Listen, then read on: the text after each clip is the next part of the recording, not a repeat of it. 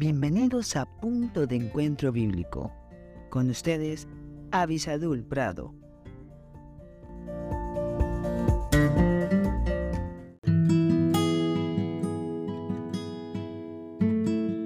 Hola, hola, qué bueno que estamos aquí juntos buscando la luz que viene de la palabra de Dios. Recuerde que el Salmo 119, 105 nos dice, lámpara es a mis pies tu palabra y lumbrera mi camino. Y desde ayer estamos viendo cómo los afanes de este mundo, como el querer vivir dentro de este mundo, pueden ir quitándonos esa influencia de la palabra de Dios.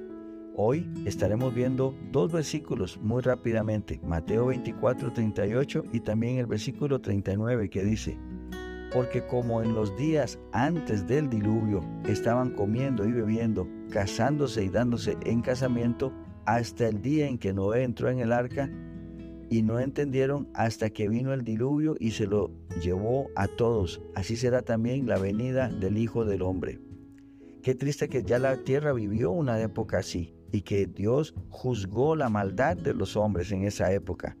Sí, Dios nos hizo para amarlo, para honrarlo, para darnos una muy buena vida, pero hemos errado, hemos pecado, estamos lejos de ese plan que Dios tiene para nosotros. ¿Y qué sucedió? El juicio del diluvio. Pero, ¿qué es lo que puede suceder entonces? ¿Saben?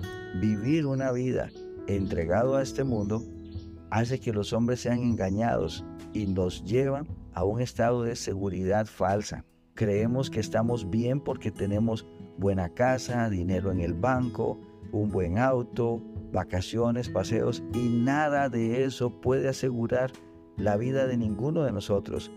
Necesitamos a Dios en la ecuación de nuestra vida, necesitamos a Dios para que nos pueda dar la respuesta de quiénes somos, hacia dónde vamos, cuál es el propósito de vida que tenemos.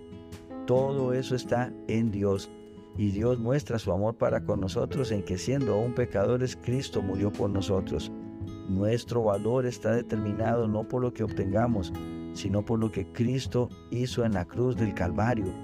Por favor, no permita ese engaño en su vida de que usted cree que por más que estudie, más asegura su futuro. No, no, no.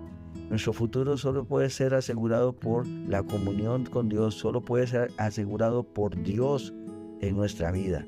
Entendamos esto, vivamos una vida, sí, agradable aquí en este mundo, pero bajo los principios de Dios. Que Dios le bendiga muy ricamente.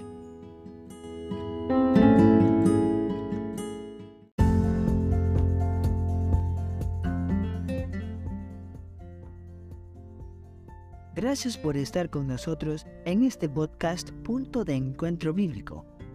Si este podcast te fue de bendición, no olvides escribirnos a punto de encuentro bíblico 1717 arroba gmail.com y en nuestras redes sociales.